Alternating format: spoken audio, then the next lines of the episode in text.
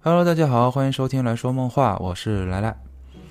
前几天啊，我看了一部电影啊，名叫《犯案现场》，是古天乐演的。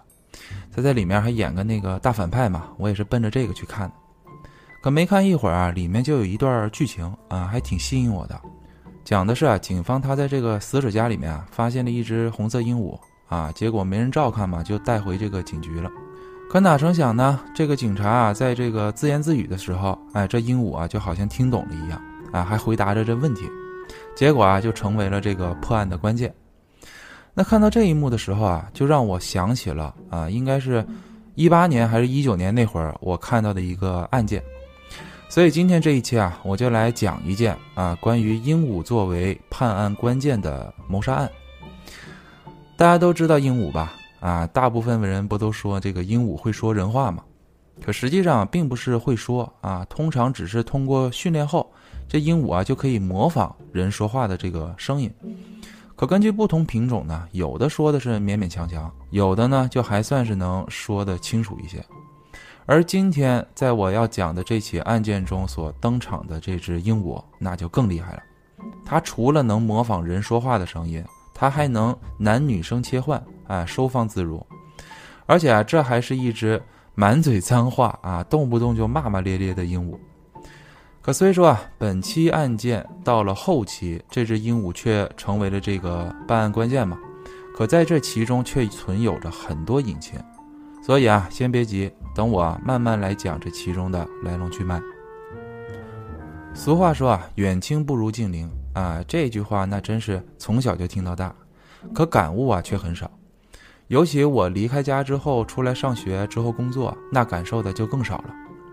而本次这起案件啊，咱就先从这个邻居开始说起，而且啊，这还真就是一对绝世好邻居。时间啊，先来到二零一五年的五月十三号这天，地点呢是位于美国的密歇根州。在这一天的上午啊，邻居大姐康妮啊，就一直在家里面来回不停的走着。能看得出来啊，她是相当焦虑不安啊，很担忧的这么一个状态。这会儿啊，她老公就问她，就说：“哎，你怎么了？这都一早上了，我看你怎么都一直心事重重的，出什么事儿了？”这会儿这康妮啊，他就说：“哎，老王，你说咱家邻居马丁他们两口子到底回没回来啊？这都一晚上了，现在也没个动静，我给他们发信息也都没回，别是出了什么事儿吧？”不能吧？你昨晚不是说看了一眼吗？他们家里没人，那大黑也不在，那肯定这两口子是出去打猎玩去了。那可就马丁那身体状况，你又不是不知道，他们什么时候出去打猎这么久，一晚上都没回来，还没回来吗？我以为他们早回来了，应该是还没回来呢吧？你看我早上给他们发的这短信也一直没回我，还有你知道吗？我刚刚去院子里面收拾东西的时候，我还碰到其他邻居了，他们正讨论啊，说早上还听到什么枪声了，还响了好几下，别是马丁他们家出什么事儿了吧？应该不能吧？那要真是有枪声，咱俩也应该能听见呢，离得这么近，除非咱俩都睡死了没听见。行了，你也别担心了，我陪你再去看一眼，没准啊，他俩就真的就是还没起床呢。走吧，我陪你去。他俩这段对话呀，是什么意思呢？我来解释一下，这位邻居大姐啊，名叫康妮啊，她是一个非常热心肠的这么一个大姐啊，就是那种平时家里面做了好吃的啊，都愿意给这个邻居送一份的这么一个人。她丈夫老王啊，那就更别说了，就比如你家里要是有什么东西坏了，原本你只是来借个什么工具，他要是知道了，他直接能带着工具去你家，把一切都给你修好。哎，就是这么一个大叔。总而言之，这对夫妇那就是。一对小天使，而且他们和这个邻居啊马丁一家，真的就是相处的跟一家人一样。平时两家啊就时不时的串个门，有事儿没事儿啊也都会用这个手机啊给对方发个信息问候一下或闲聊什么的啊，属于这种好朋友的关系。可就在前一天啊，也就是五月十二号这一天，康妮呢，他就像往常那样哎做了好吃的之后，他就。很自然的就走到马丁他们院子里面，就喊：“来呀，我做了烤肉，你们赶紧出来尝尝。”可当时喊完之后，却没有听到什么动静啊，也没有发现他们出来。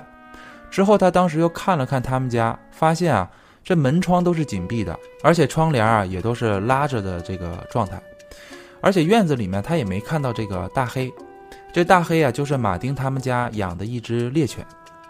那当时啊一看这个情况啊，康妮就很自然的就想到说这两口子肯定是又带着这个狗子出去打猎玩去了，所以啊也没多想，就给他们发了一条短信。啊，大概的意思就是说，哎，我做了烤肉，看你俩不在家，等你们回来再过来尝尝吧。哎，就忙去了。可一直到五月十三号这一天早上，康妮啊还是没有收到马丁给他的回复，并且早上还听到了别的邻居说，哎，好像这个清晨期间听到了枪声这么一个回事儿。再加上自己又看了看这个马丁他们家，发现这门窗跟昨天一样还是紧闭的，啊，窗帘也还是拉着的这个状态。所以啊，就越在这块想，就越不对劲啊，担心的在这块来回走，哎，就这样。那这会儿啊，这俩人正往这个马丁他们家走过去。虽说两家是邻居，哎，可是两家之间这个是有一段距离的，属于是对门，可是中间是隔着一条社区这个马路。等他们俩刚走到马丁他们家院子的时候，就听到了有狗叫的声音，啊，康妮啊立即就说：“哎，老王，你听。”这是不是大黑在叫呢？老王这会儿啊也是停下来，哎，仔细听了听，他就说：“哎，这不就大黑吗？行了，你也别担心了，那大黑在，他俩肯定也是在家呢，应该就是没起呢。你说你还担心了一早上？不对啊，老王，你仔细听，大黑叫的这动静怎么这么不对劲儿啊？从来没听他这么叫过。这会儿这俩人啊都听出来，这大黑叫的这个声音呢。”就是有点那种急切啊，就好像是求救信号的那种感觉一样。之后这康妮就下意识的就想开开门嘛，可这一转动门把手，这房门啊却打开了啊，根本就没有锁。等门打开后，两个人就顺着这大黑的呼唤嘛，就来到了一楼的这个卧室。可此时却看到了马丁与妻子格伦娜两人已经趴在地上一动不动，而且他们趴的这个位置上面还都是鲜血。康妮当时是吓得不行了，老王见状不妙啊，就赶紧报了警。随后等警方赶到现场调查的时候，发现屋内非常凌乱，马丁是身中了五枪啊，已经没有生命迹象了。格伦娜呢是头部中了两枪啊，是后脑勺击穿和这个颈部也没有了生命迹象。就在这法医来到现场啊啊，他先是对这个尸体简单做了一些调查之后。啊，就准备给这个两具尸体装进这个裹尸袋，要运走嘛。可是这时候，突然一旁的这个大黑啊，就冲了过来，啊，一边叫着，一边是死咬着格伦娜的这个袋子不撒水。现场警方也没闹明白这怎么回事啊。就在这个时候，一旁的法医却发现格伦娜的胸口微微的起伏了一下，这显然啊是还有呼吸啊。于是当时啊，就把这个格伦娜赶紧送上这个救护车，前往医院紧急抢救。可以说啊，汪汪大队立功了啊！要不然格伦娜肯定也是被装进这个裹尸袋里，直接送到这个停尸间了。那么讲到这儿啊，关于格伦娜的病情啊，先告一段落。咱们先来讲一下当时警方针对这个现场的调查报告。根据现场看来，屋内虽说是非常凌乱，可是能搜索到的证据线索都很少啊，只是找到了几个弹壳，凶器一直没有找到，而且这个房屋里面虽说是很凌乱，可是却没有打斗的痕迹啊，门窗也都没有强行闯入的痕迹，所以根据以上，当时这个警方初步断定呢，这应该是啊熟人犯案。入室行凶之后进行的抢劫的这么一个案情，那这块就要等一等了。一开始康尼夫妇他们进来的时候就发现这个门没锁，那在这期间不管是谁进来，应该都不会留下这个闯入痕迹吧？这一点啊，警方自然也是知道的。能有这样的结论啊，那是因为警方通过这个邻居们叙述就得知啊，马丁夫妇平时啊是那种很严谨。啊，这个安全意识非常高的那种人，他们不在家的时候，一般门窗包括这个车库的门都会锁好。就算是在家的时候，他们这个门也都是锁着的。另外啊，在调查的几天后，警方还发现屋里面有一个保险柜，在发现这个保险柜的时候，哎，是锁着的这个状态。可当警方打开后，却发现里面空的，啊，包括这个保险柜上面没有被撬动啊，或者是损坏的痕迹，啊，再加上马丁夫妇并不是什么有钱人，在这个社区那属于呃困难户啊，所以也不可能引来什么犯罪团伙。所以根据以上几点，警方认为是马丁他们认识的熟人来访啊，并且这个熟人可能还知道他们保险柜的密码，于是进来后先是对马丁他们行凶杀害，之后开始翻箱倒柜。找这个有价值的东西，完之后又开了保险柜，拿了钱，哎，逃之夭夭。那既然啊已经初步判定为熟人犯案，于是啊警方就开始针对马丁夫妇他们身边的所有亲朋好友展开了调查询问。在此期间啊，我先来解释一下为什么我前面会说马丁夫妇他们俩是在这个社区不是属于困难户吗？这些信息其实也是警方在调查当中啊，由这个亲朋好友得知的。要说这个马丁啊与格伦娜，他俩是属于半路夫妻啊。马丁是有三个孩子，而格伦娜呢是有两个孩子。后来两个人是都离婚了，完才在一块儿重新组建家庭。而在这之前啊，他俩还是青梅竹马。怎么回事呢？他俩十几岁就认识。从小就跟着马丁的表哥，哎，整天去打猎钓鱼。有一天啊，他这马丁的表哥就和他说啊：“老弟啊，我是不能再陪你整天这么玩了，我要去交女朋友了。你还没交过女朋友呢吧？你个小屁孩，和你说你也不懂。”可谁想到，当时马丁却说：“ 哥，我早就有女朋友了，我跟格伦娜，我们俩早就在一块儿，我一直没好意思跟你说。我俩上次还去看电影了，看完电影我俩还……”哎，算了，不跟你说那么多了，再刺激到你。那当时表哥啊，嘴上说哟，你这可以啊，小子，可心里却想，靠，被这小子给装到了。总而言之吧，从那之后，马丁与格伦娜两个人不仅是青梅竹马啊，而且彼此还是对方的初恋。这一看，这关系令人羡慕，对吧？可这初恋呢，有时候就是突然在一起啊，完了之后也就突然分开了。随后不久啊，这格伦娜当时很快还结婚了啊。她当时是只有十七岁啊，她嫁给了一个比自己大五岁的一个男孩。马丁这边呢，当时也是认识了一个叫克里斯蒂娜·凯勒的女孩啊。他这边是在一九九一年期间就结婚了，所以从那会儿开始，马丁与格伦娜俩人就再也没交集过，哎，各自过着各自的生活。马丁这边一开始的婚姻啊是很甜蜜的啊。他和妻子两年就生了三个可爱的小孩，是两男一女。可原本幸福的日子没过多久啊，随着这三个孩子的到来，这日子啊也就慢慢有了微妙的变化。他俩婚后就生了第一胎嘛，当时克里斯蒂娜就一直在家照顾孩子，没去工作。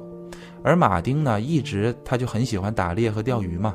他除了平时会到这个镇上打一些零工之外，啊，他就靠着他这俩爱好来赚点钱，帮人修个鱼竿啊，或者是定制个鱼饵啊什么的。可这孩子一增加啊，再加上一天天长大，这用钱的地方就越来越多了。之前马丁赚的钱，他俩人花的是很富裕，可这突然五个人，那马丁这点零工赚来的钱，显然是根本就支撑不起整个家庭。也正因为这样。在一九九五年二月份期间，马丁是放下了打猎和钓鱼啊，在镇上应聘到了一家钢材厂的工作，开启了他的打工生涯。可接下来啊，那真就是好景不长。就在马丁已经慢慢接受现实啊，立志要成为一名优秀的社畜的时候，突然在一天下班，马丁就出了严重的车祸。多长时间呢？也就是他刚上班不久，十天后就出了车祸。那有多严重呢？当时在发现马丁的时候，他的心跳都已经快停了。好在是啊，经过医生们全力的抢救啊，才让这个马丁保住了性命。可祸不单行啊，马丁虽说是保住了性命，可由于这一次车祸太过于严重，他的身体很多机能都没能恢复好。虽说是经过了康复训练啊，勉强是能够生活自理，可更要命的就是他的头部。由于受到了强烈冲击，以至于在他醒来的时候就失忆了。没错，他丧失了好几年的记忆。也就是说啊，他与这个克里斯蒂娜相识开始，一直到往后的记忆，他全部都丧失了。哎，所以他醒来的时候，他根本就不记得他还有妻子，还有孩子，而且还不止于此啊，他的性格呀也产生了天翻地覆的转变。他原本是一个啊挺开朗幽默的这么一个人啊，还挺喜欢交朋友啊、聊天什么的。可这一次车祸却让他变成了一个极度孤僻、沉默的这么一个人，而且这个脾气啊还有点难以琢磨，还挺大的。那根据医生的描述，就说啊，通常如果这个记忆损伤了，多部分都会先丢失近期啊或者是近几年的这么一个记忆，再加上确实会出现他这种性情大变的情况，一切啊都只能慢慢来。毕竟马丁现在身上要面对的问题实在是太多了，这对一个家庭来说显然就是噩耗啊！也正因为这样，在一九九六年六月期间，克里斯蒂娜她再也无法忍受这样的马丁了，啊，跟他提出了离婚。而马丁虽说是失忆啊，他也能理解眼前这个陌生女人的痛苦啊，他也很负责的。同意了离婚，并且还把原先的这个房子留给了前妻，加上他还承担了三个孩子的抚养责任。马丁在出院后不久啊，是用了这个车祸赔付的这个保险金，再加上银行贷款，是在这个尼维瓦县啊买了一栋房子，之后自己就带着三个孩子和一只名叫巴德的大鹦鹉啊一块生活了起来。时光荏苒，岁月如梭啊！时间一晃，五年就过去了。可在这期间，马丁一直没有好转，反而病情是更加严重了。他当时身上已经有很多那种后遗症了，以至于他不能再啊这个肩负着照顾孩子们的重任啊。于是当时这三个孩子就又回到了生母那里。再来说说格伦纳这边，时间来到两千零一年啊。当时格伦娜呢，她也是刚刚和这个丈夫离婚，自己的两个孩子呢是直接判给了这个丈夫抚养，而恢复单身的格伦娜啊，也是在这一年得知到了马丁的近况后啊，就赶紧就联系到了他。电话里面两个人那是泪如雨下，感慨万千啊。很快呢，这对初恋啊，在相隔十年后就再次相遇。当两个人见面的时候，那爱的火花似乎就又燃起来了。可还是造化弄人呢。当时虽说两个人再次见面后就又在一块了，可接下来的几年里，马丁的病情就更加严重了，以至于啊，他就生活不能自理了，需要有人照顾看护的这么一个地步了。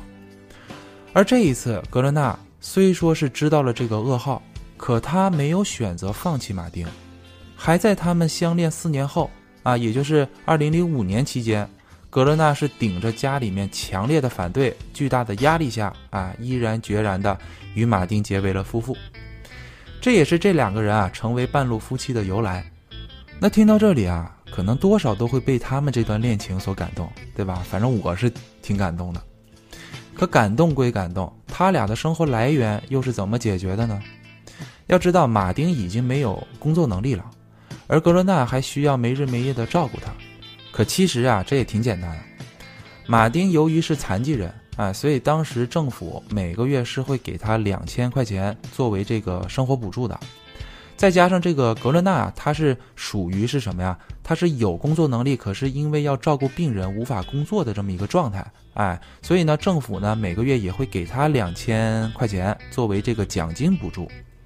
这也是我前面说他俩属于这个。困难户的原因，两个人每个月是拿着政府给的这四千美元啊补助生活着。其实你要说这钱少吧，我也真觉得不少。可以说实话，在哪赚钱在哪花嘛，其实也都差不多。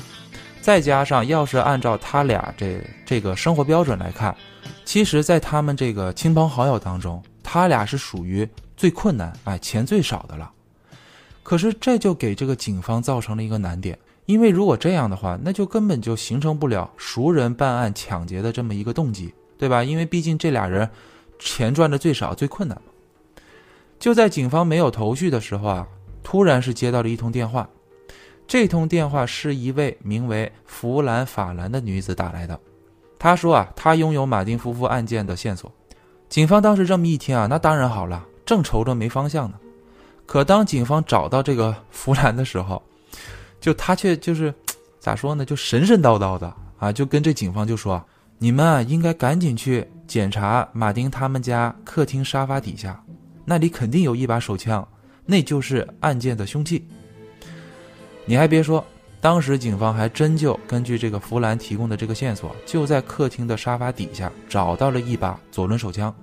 可是这把手枪啊，却很干净啊，没有任何指纹。那警方当时就问这个弗兰啊，就说你是怎么知道的？而且你这位置还锁定的这么准确。可你们知道这弗兰怎么说吗？他说啊，他自己是一位灵媒啊。他说他知道这枪的位置，是因为这几天自己突然有了感应。你说实话，这种说法谁能相信呢？警方是一点都不相信这个弗兰，而且当时还立即就把这个弗兰作为本案的第一嫌疑人，开始展开调查。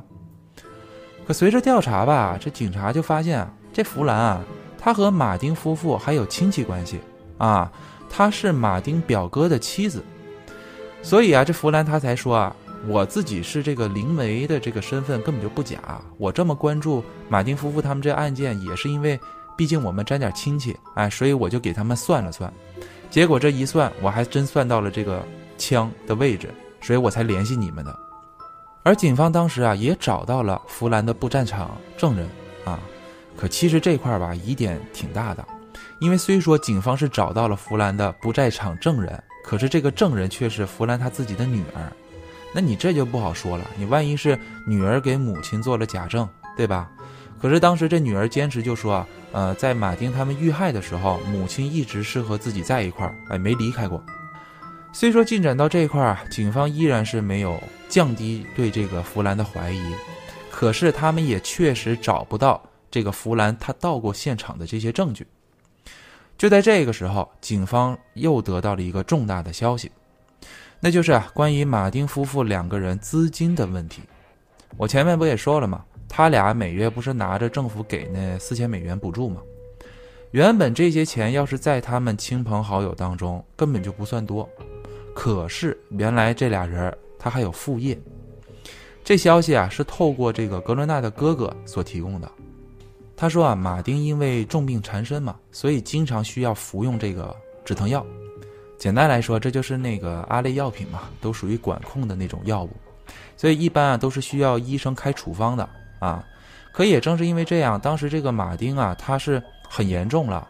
所以他这个主治医生啊，就根本就没有在给他开止疼药的时候是限量啊，基本上是你要多少我就给你开多少。可也正是因为这样，哎，马丁他们每一次就会多开一些药，之后就把这个药卖给药贩子，从中获益。而这一笔钱不老少啊，只能说是很多很多了。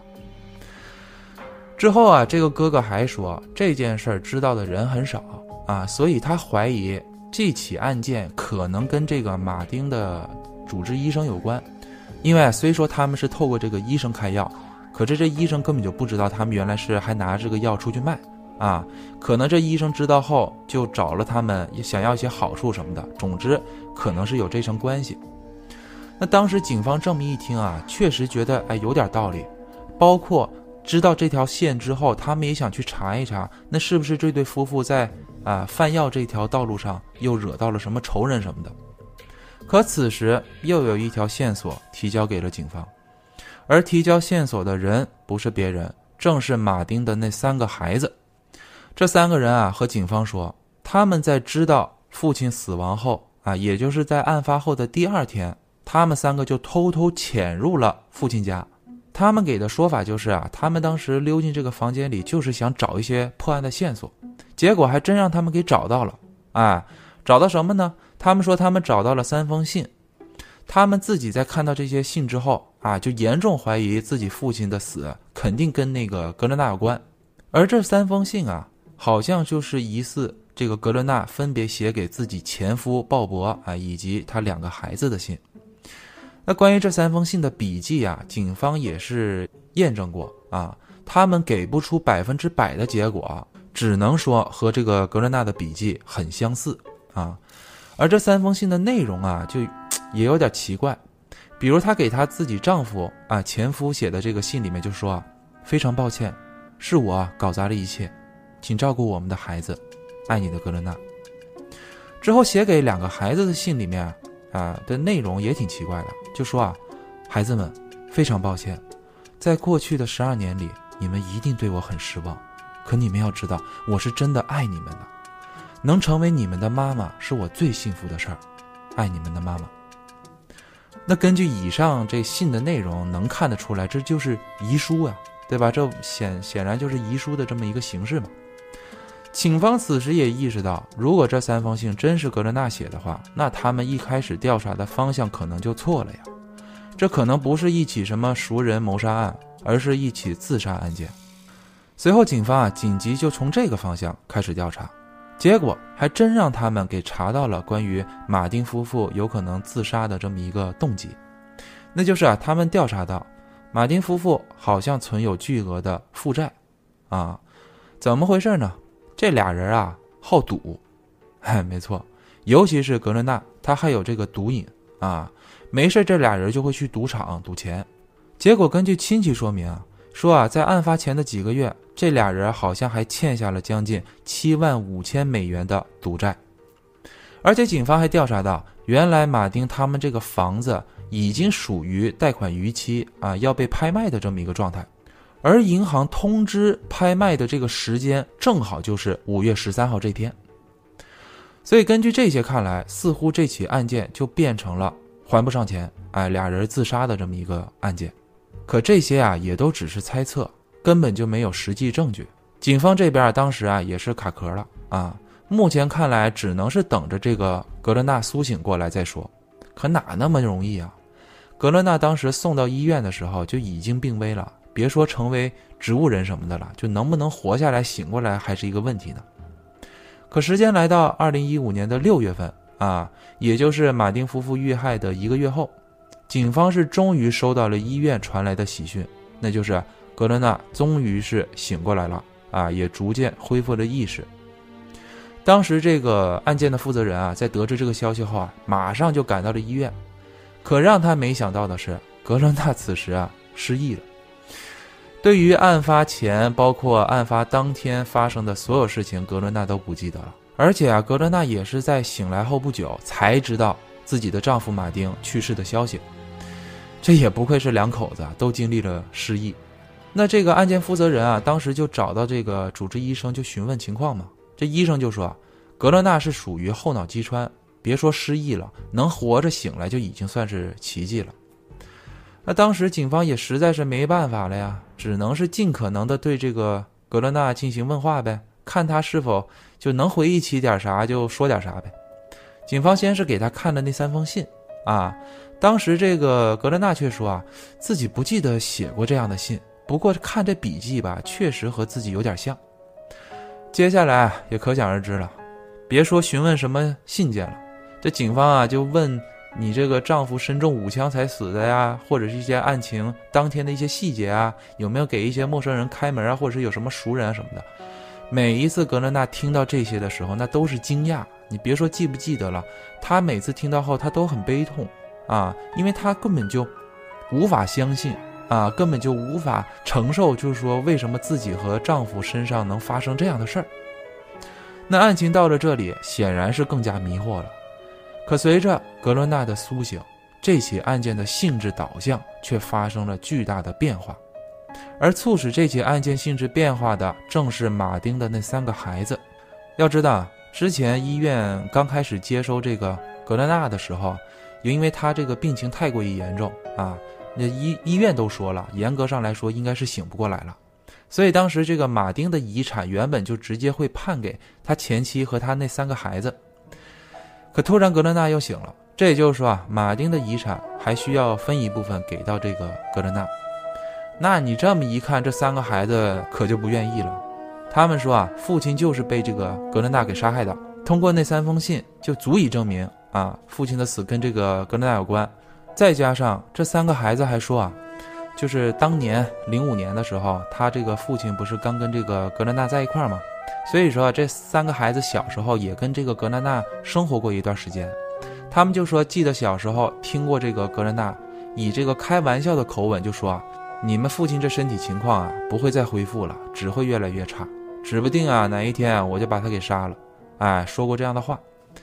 可要知道，关于这三个孩子说的这个所谓的证词，只是他们自己说的。当年格伦纳到底有没有说过这样的话，谁都不知道，根本就没有证据。可随着这个家产大战拉开序幕，网上也是讨论的很热烈。还记得我前面说的那个自称灵媒的弗兰法兰吗？他当时就在这个媒体这个软件上面，他就表过态啊，他就说啊。他认为格伦纳应该拿到一部分的财产，因为毕竟马丁生病这么多年，嗯，都是由这个格伦纳照顾的嘛。就这好像就是说他在网上表明一个态度啊，好像是帮着这个格伦纳说一些好话嘛。可这不说还好，这一说之后，弗兰还给自己引来了麻烦啊，那就是他遭到了威胁，而且他还说他很清楚威胁他的人不是别人，就是马丁那三个孩子干的。他说他当时在这个。这个软件上面收到私信，啊，有人就警告他说：“你闭嘴，要不然就弄死你。”而且隔天就在自己家里那个车库的门上，哈，看到了有人用这个黑笔写的字儿，啊，内容就是“下一个就是你”啊这样的警告的话。所以当时啊，他也因为害怕这样的威胁，他还在自己这个社交媒体上就说，自己以后再也不会说任何一句关于马丁夫妇案的话了啊。可想而知啊，当时这三个孩子是有着巨大嫌疑的。那警方当时啊也是这么想的，认为这三个孩子啊有嫌疑。可接下来他们又发现了一条线索，而这条线索却大大提升了格伦纳是凶手的嫌疑。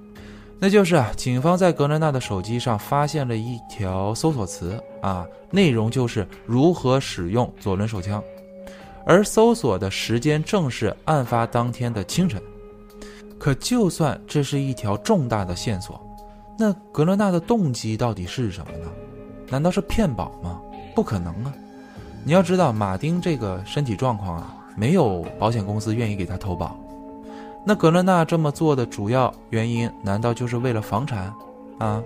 那想到这儿的时候，警方确实觉得，哎，这一条动机似乎还算合理。那这里又要等一下，马丁他们家那房子不是已经贷款逾期要被拍卖了吗？你既然要被拍卖，这还算什么房产啊？关于这一点啊，警方他透过这个马丁的父母得到了新的线索。根据马丁父母的叙述啊，他们说之前马丁给他们打过一个电话，确实提到了说这个自己这房子有可能要被拍卖的事儿。可后来啊，这马丁也跟父母说啊，这就是一个大乌龙，因为格伦纳已经打电话去银行确认过了，银行那边说是他们搞错了啊，说我们这房子根本就不用被拍卖。所以根据这条线索，那就是说格伦纳已经知道了他们这个房子根本就不会被拍卖啊，还是作为房产属于他们俩。紧接着啊，警方还在当时找到的那把左轮手枪上啊。你虽说是没有找到指纹，可是却找到了格伦纳的皮屑组织。那么根据以上信息啊，似乎就找到了格伦纳杀害亲夫之后争夺房产的这么一个动机。可后来又有一堵墙挡在了警察面前，那就是啊，格伦纳到底是如何完成杀人的？哼，你要知道，根据现场来看，当时马丁和这个格伦纳都是倒在卧室的。而枪是在客厅沙发底下找到的，你难道说格伦纳他先在卧室啪啪啪啪对着马丁开五枪，之后再对着自己脑袋来两枪？这还不算完，他还要在脑袋中了两枪的情况下，把这手枪上的指纹给擦干净啊，之后再去客厅把这枪放在沙发底下，最后呢，可能再把这个擦指纹的布给藏起来。最主要的是，他还要保证自己这一路千万别滴血。你要是滴血了，还得擦血擦干净。那你根据这一点，格伦纳就根本没有可能犯案，或者是说他自己根本就无法完成这样的犯案现场。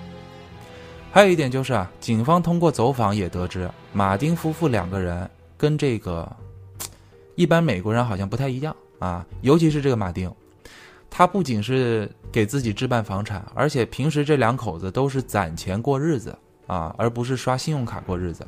所以警方就断定，这保险柜里面肯定是有他们的存款的。如果说真是格伦纳干的，那这笔钱没了，那有可能他事先拿出来转移了。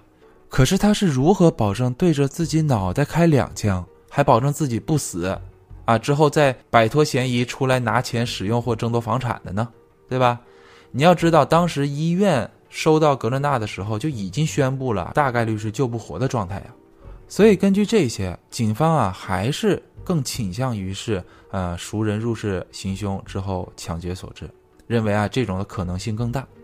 而且其实啊在办案期间啊，指向那个格伦纳谋杀亲夫的这些线索，警方他也知道这些线索的可信度非常低啊，所以啊也因此当时这个怎么说呢，也算是陷入了僵局，警方是一点头绪都没有了。可接下来。网上流传的一段视频，直接就把这起案件给点燃了啊！那简直就是爆炸了。怎么回事呢？就在案发后的一年，也就是二零一六年五月期间，网上有一段视频，那点击量蹭蹭的往上飙升啊！内容是什么呢？是一段对话啊，还是一段男女之间的对话？我先来给大家听一下。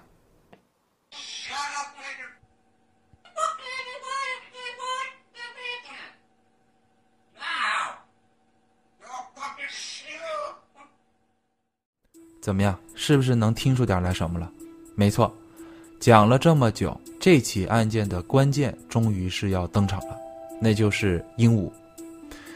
我前头不是说了吗？马丁他当时出院后就跟这个三个孩子和一只名为巴德的鹦鹉一块生活，而刚刚听到的这个对话就是巴德所说的。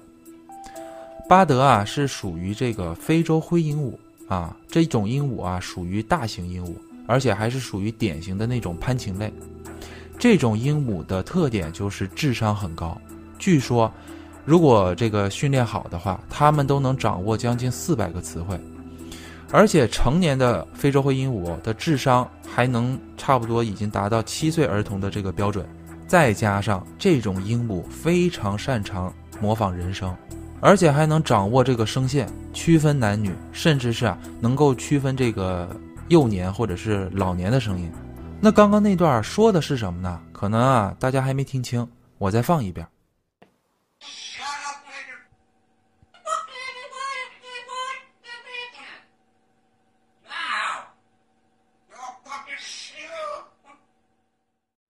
听到了吧？他们说的这个内容啊，我翻译一下，男生说。闭嘴，格伦纳。女生说：“你就是一个白人男孩。”这显然啊，好像是马丁和这个格伦纳在争吵。不过啊，最后一句才是关键。啊，Don't fucking shoot！啊，你别开枪！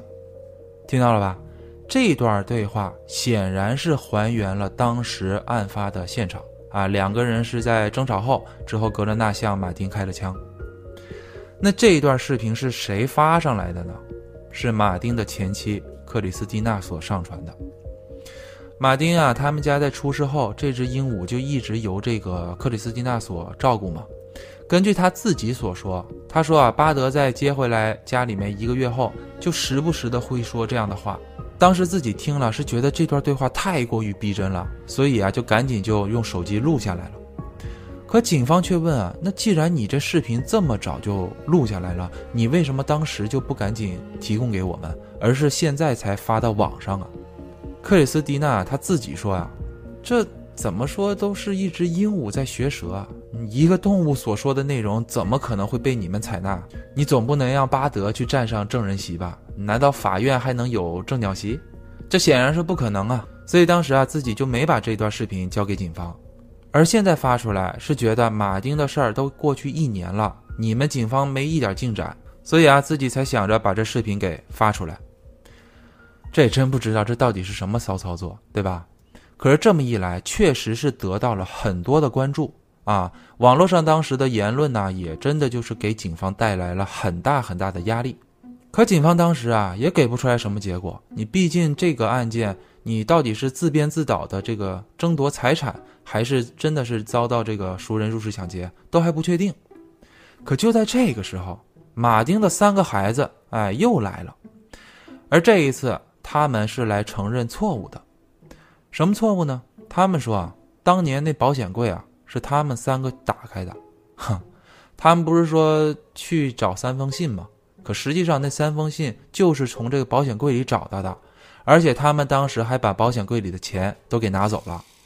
当时没敢坦白，没敢承认，是因为他们也知道这种行为就不属于盗窃嘛，所以没敢说。而现在过来交代了啊，那就是因为不想让自己父亲在蒙冤去世了，就一定要把这个格雷纳给定罪。那有了这些线索之后，警方也算是排除了熟人抢劫的方向啊，而是直接就转向了格雷纳谋杀亲夫、争夺房产的这个方向。也就是这样，在二零一六年六月二十四号这天，格雷纳因为谋害马丁被警方逮捕。可这样不对吧？你要知道，虽说这个保险箱的现金是失窃了，对吧？警方也算是搞明白了，可是警方也没有直接性证据来指控这个格伦纳呀。而且最重要的就是，我前面也提到了，格伦纳根本没有办法自己犯案呢，对吧？他自己怎么可能完成那样的现场？可是警方这会儿啊，他却出面说，我们找到了解释的方法了。什么呢？警方说啊，根据这个格伦纳的主治医生说，虽说格伦纳的头部中枪了，可是没有伤害到脑动脉，所以从理论上来说，格伦纳也是有可能在头部中枪后把枪放在这个客厅沙发底下，啊，之后自己再走回这个卧室里面趴好。哎，反正也就这样吧。二零一七年七月七号这天，此案是正式开庭。啊，虽然当时没有让这个巴德真的是出来作证，可是呢，却透过这个克里斯蒂娜，就他来代替这个巴德所叙述这些内容作为证词，哎，提供给这个陪审团。也就因为这样呢，陪审团最终啊是认定格伦纳犯一级谋害罪成立，啊，判以终身监禁，不得假释。这起案件当时还挺轰动的，咱们那个新闻台啊，也是二零一七年七月二十五号也报道过这个案件。当然啊，格伦纳本人是不认可法院这样的判决的。反正至今为止吧，格伦纳他还一直在寻求这个上诉的方法。那以上就是本期案件的所有内容。哎呀，真忍不住了，赶紧来分析一波吧。首先，这起案件最致命的地方。那就是不严谨。别说我说的云里雾里了，这起案件办的那真的就是云里雾里。咱从头开始说啊，最开始警方接到弗兰法兰的电话，说枪在沙发底下。难道警方当时在来到案发现场的时候就没有搜索到吗？你这沙发底下能有多隐蔽啊？它又不是冰箱底下。对吧？你怎么可能第一来到现场的时候就没有发现这个线索？而且弗兰那块的嫌疑，警方也一直都没有解除啊，他们至今也都没有证实过。还有关于马丁那三个孩子说，案发第二天他们就偷偷溜进了案发现场，那也就是说，我可以理解为那支枪很有可能是他们放在那块的，或者是案发后放在那块的。之后那弗兰还说啊，我是个灵媒，我感应到了，完通知警方。可这块儿好像有点 bug，对吧？弗兰后面不还说嘛，自己遭到了那三个孩子的威胁啊，不就是因为他在网上帮这个格伦纳说了几句好话吗？可是这不也可以说明是他们在相互故意的撇清关系，形成对立面，哎，好让警方排除他们是合伙的这个关系吗？再来就是那三个孩子，首先他们是承认溜进这个案发现场，那到底有没有破坏这个案发现场？警方也没有查证，而且找来的这三封信，警方也没有百分之百确定就是格伦纳本人写的，而且即使就是他本人写的，这三封信也根本就没有办法支撑他形成动机的这个支点呢。最强大的 bug 啊，我相信小伙伴们肯定也都一直盯着呢啊，那就是巴德的那段视频嘛。这里啊，我再说一个细节。我在最前面介绍鹦鹉的时候，我不也说过吗？巴德是一只整天说脏话、骂骂咧咧的鹦鹉。哎，这其实也是邻居提供的信息。在他们的印象当中，巴德很少能说出完整的句子，他基本上最会说的就是那几个最难听的骂人的词儿啊，可以说是一个脏话电报员了。那怎么一年后巴德就突然啊能说出这么长一段句子了？而且当时五月十三号这一天，巴德也是在现场的，他怎么没在警方调查的时候，或者是调查那几天里面说这么一段话呢？而且克里斯蒂娜一年后才上传这段视频，为什么不直接交给警方，传到网上？是不是有制造舆论啊、顶这个热度的嫌疑？从而给这个警方施压，想让他们速速结案。再加上他说视频是在一年前案发后一个月发现巴德这么说了才录下的，那这视频到底有没有进行过处理啊？包括警方到底有没有查验过他这段视频的真实录制时间，对吧？怎么就不能是克里斯蒂娜她用这一年时间在训练这个巴德在说谎呢？还有就是视频出来后不久。三个孩子紧接着就找到警方承认说啊，保险柜是他们盗的，这似乎就有点太巧合了吧？这不也可以说明他们就是为了趁这个视频热度，赶紧先来解除这个警方认为是入室抢劫的这个可能，啊，直接就把这个导向转向了是格伦纳谋杀情妇的这个方向吗？还有，警方虽说是在格伦纳的手机里面找到了当天早上搜索这个左轮手枪的使用方法的信息。可是这真的是格伦纳本人搜索的吗？还是说他的手机有被人拿过去搜索了这么一条信息作为线索？最关键的就是，格伦纳到底是学啥专业的，还知道能避开脑动脉啊，给自己来两枪，做到了命悬一线的效果。那位主治医生说的理论上也真是太玄学了吧？与其这样，我还不如相信那个弗兰法兰就是个灵媒的这个说法。我其实啊，并不是在为这个格伦纳辩解，而是根据这个案情看下来，确实还存在着很多疑点。其实包括格伦纳那边啊，他们到底有没有欠下那么多的赌债呀？哎，这方面也没有查，警方也没有给个说法。总之，这起案件判的那真就是糊里糊涂的。这也是为什么我会给这期封面啊打上了 Too Dark 的标签。这是一款游戏啊，我不知道有没有玩过的小伙伴。总之啊，这个名称为 Two Dark 嘛，我理解为是双重黑暗啊，也就是忒黑暗的意思了。